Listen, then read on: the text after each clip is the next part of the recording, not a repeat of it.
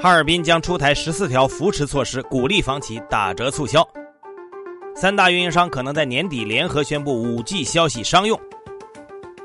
YY 遭浑水做空，被指九成直播收入造假。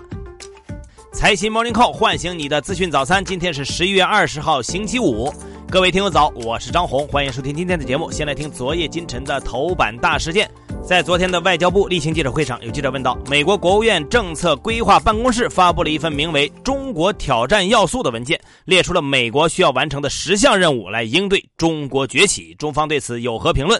外交部发言人赵立坚表示，这份文件充分暴露了美方一些人根深蒂固的冷战思维和意识形态偏见，也暴露了他们对中国不断发展壮大的恐惧、焦虑和不健康心态。他们企图重启冷战，注定要失败。另外，有记者问到，美国海军部长布雷斯维特表示，希望建立一支新的编号舰队，部署在印度洋和太平洋的交界处，并称是为了要对抗中国的军事野心，单靠在日本的第七舰队不够。中方对此有何回应？赵立坚表示，美国一些人惯于渲染所谓中国威胁，实际上是为美扩张军力、增加军费制造借口，真实意图是谋求地区和世界霸权。还有记者问到，美国、澳大利亚、加拿大、新西兰和英国外长发表联合声明，要求中国政府重新考虑针对香港立法会议员的行动，并立即恢复有关议员资格。中方对此有何回应？赵立坚说：“你说的是五眼联盟吧？中国人从来不惹事儿，也从来不怕事儿。不管他们长五只眼还是十只眼，只要胆敢损害中国的主权、安全、发展利益，小心他们的眼睛被戳瞎。”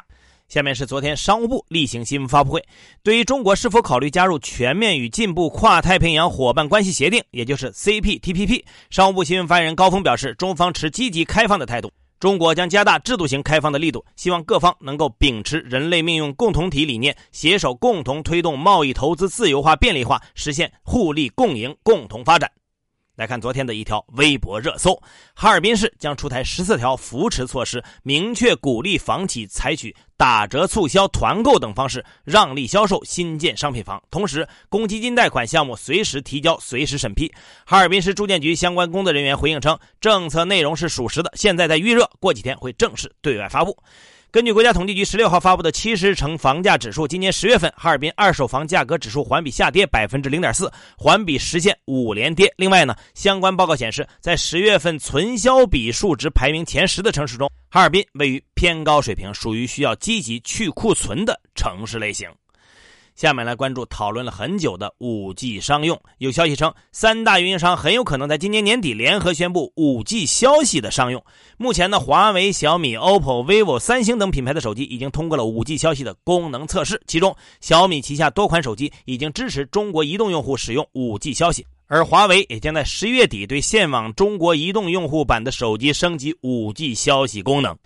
中概股继续遭遇做空。美国东部时间十八号，做空机构浑水发布针对欢聚集团的做空报告，称他在造假数十亿美元的生意，旗下 YY 直播有百分之九十的直播收入都是造假，海外直播业务 Bigo 有百分之八十的营收也是造假。浑水认为，欢聚集团有大约百分之八十四的营收看上去是造假而来的。从更有利于公司的保守测算来看，造假比例也达到百分之七十三。就在浑水发布报告的前一天，百度刚刚宣布跟欢聚集团达成最终协议，以三十六亿美元全资收购 YY 直播。当天呢，欢聚集团股价大跌，收盘时跌了超过百分之二十六，市值蒸发约一百四十亿人民币。对此，欢聚集团回应表示。浑水的报告充满了对直播行业和直播生态的无知，报告中逻辑不清，数据混乱，以偏概全，包含了大量的错误。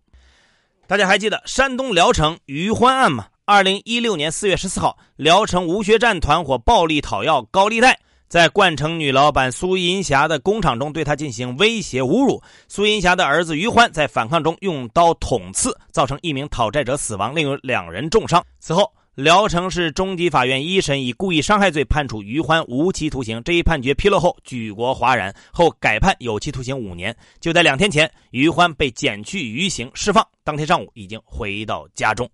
近年来呢，正当防卫的界限问题引发了很多的争议。于欢案作为其中一个标杆性案例，引发了全民的讨论，并写入了2018年两会上最高法院、最高检察院的工作报告。今年9月3号，最高法院、最高检察院和公安部联合发布关于依法适用正当防卫制度的指导意见，全方位指导公检法机关正确处理正当防卫案件。其中第一条提出，要防止谁能闹谁有理。谁死伤谁有理的错误做法，捍卫法不能向不法让步的法治精神。这几天，东北多个地区遭遇了雨雪冰冻灾害。从十七号开始，辽宁迎来一波强降水。截至昨天早上七点，交警部门对全省路网内所有高速公路实施了封闭的交通管制。京哈线、大正线、平齐线等多条高铁和普速铁路发生接触网覆冰、积雪漫过轨面等情况。从十八号下午到十九号上午，中国铁路沈阳局已经陆续停运二百五十五列旅客列车，变更二十三列动车组列车的运行区段。受暴雪灾害影响，哈尔滨市主城区中小学、幼儿园今天停课一天。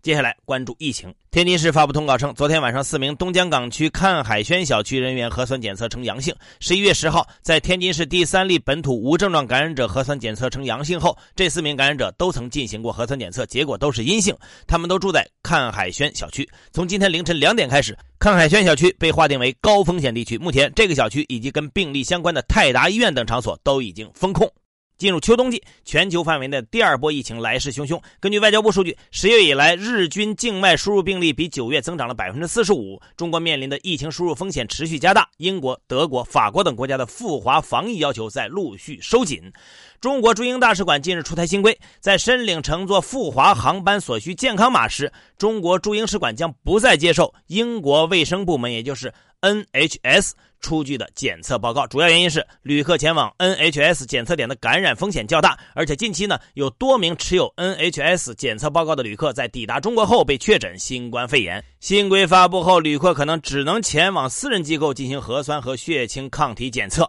根据美国约翰斯霍普金斯大学统计数据，截至今天凌晨五点二十五分，全球新冠肺炎确诊病例已经超过五千六百七十二点四万例，累计死亡病例超过一百三十五点六万人。比利时公共卫生部门昨天发布的数据显示，这段时间比利时多项疫情指标都在下降。在十一月九号到十五号这一周，比利时平均每天新增确诊病例数量较前一周下降百分之三十八。目前，比利时新冠病毒基本传染数已经下降到零点七八，这意味着病毒在人群中的传播也不再活跃。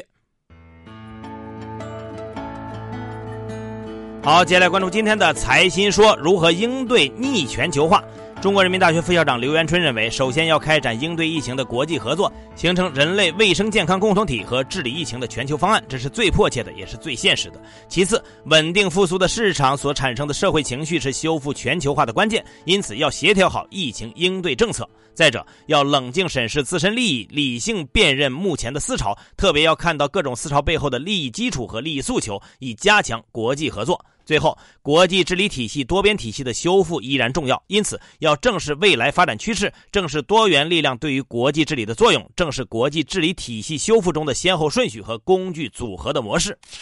未来经济的增长潜能是什么？东北财经大学国民经济工程实验室主任周天勇认为，未来中国新经济增长潜能的大部分将来自于农村体制性剩余劳动力和体制性剩余土地的市场化改革。农村市场化的体制，一方面可以调动错过城市化人口的就业积极性和创业积极性，使闲置在农村的大规模体制性剩余劳动力要素得到充分利用；另一方面，可以改善农村闲置和低利用的耕地、宅地和其他建设用地的配置，让土地成为投入产出的有效生产要素。只有这样，才能促进农村居民就业、创业和置业，增强消费能力，实现未来国民经济的良性、稳定、安全和中高速增长。